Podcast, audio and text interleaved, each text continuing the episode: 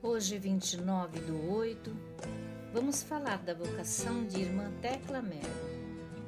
Tudo começou com um convite. Padre Tiago Alberione estava formando um pequeno grupo de moças para iniciar a nova congregação das Filhas de São Paulo e convidou Teresa, que aceitou pronta e corajosamente. Ela teve um papel decisivo na fundação e consolidação das Filhas de São Paulo as Irmãs Paulinas, na qual é considerada mãe e santa. E o foi de fato. Teresa Merlo distinguia-se de suas companheiras por tantos motivos: sabedoria, prudência, piedade, sempre firme em suas decisões.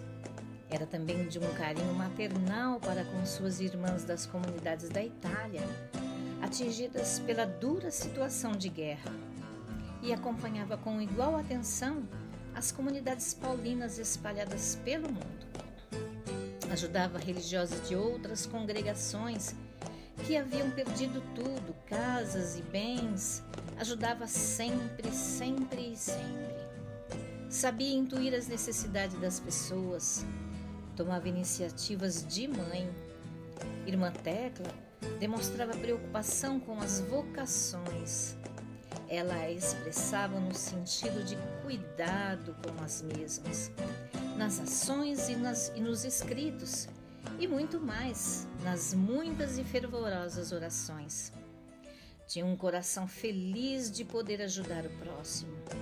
Ao pronunciar os votos religiosos, Teresa recebeu um novo nome, Tecla. Era um incentivo para imitar Santa Tecla fiel colaboradora de Paulo.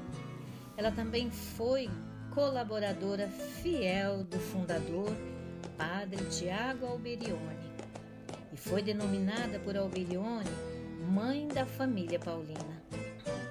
Hoje, nós a invocamos como protetora e incentivadora das vocações religiosas, dedicadas ao apostolado da comunicação social. Pedimos hoje a intercessão da venerável Tecla Merlo pelas orações de toda a família paulina na igreja em todos os continentes. Rezemos no livro de oração, a página 33. Trindade Santíssima, Pai, Filho e Espírito Santo, eu vos louvo pelas maravilhas que realizastes na vida da venerável irmã Tecla. Ela seguiu Jesus Mestre, caminho, verdade e vida, dedicando-se à missão de evangelizar por meio da comunicação social. A exemplo do apóstolo Paulo, ela queria ter mil vidas para doá-las ao Evangelho. Jesus Mestre, concedei-me fé e coragem para imitá-la em suas virtudes. E por sua intercessão, peço esta graça tão necessária para mim. Um dia de muitas bênçãos a todos e todas. Em nome do Pai, do Filho e do Espírito Santo. Amém. Orlando e Lúcia, cooperadores Cidade Regina, São Paulo.